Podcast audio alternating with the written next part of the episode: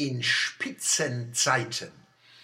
Angesichts der Verkommnisse in Köln und anderswo müssen wir klar und missverständlich Stellung beziehen.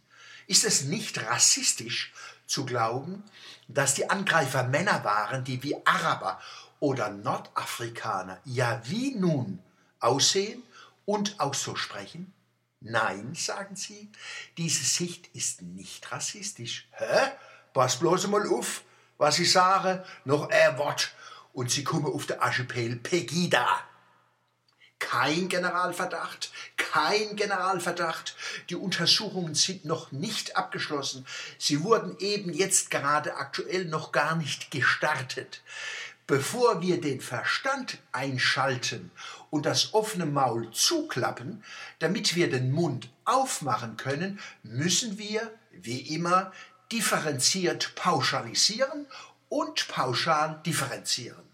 Der Glaube, man könne Menschen anhand ihres Aussehens und ihrer Sprache größeren Gruppen zuordnen, ist doch rassistisch.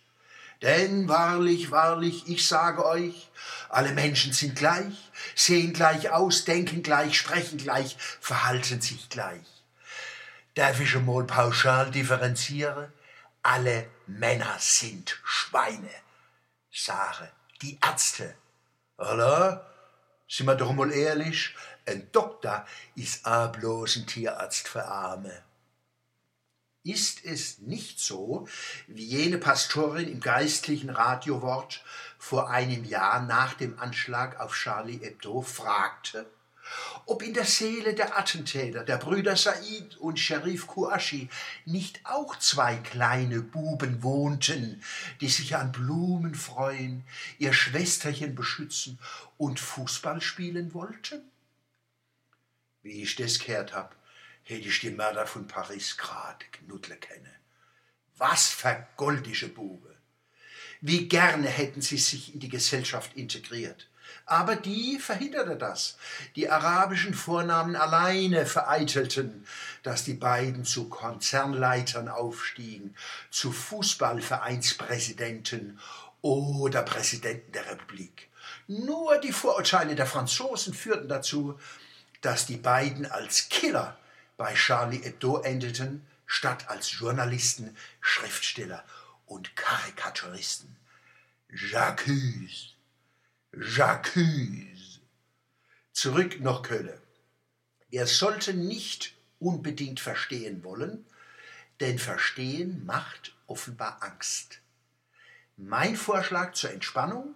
Lasst uns einfach annehmen, die mutmaßlichen Nordafrikaner und oder Araber waren in Wirklichkeit maskierte Kölner Weiber mit ihrer Generalprobe für die Weiberfassnacht.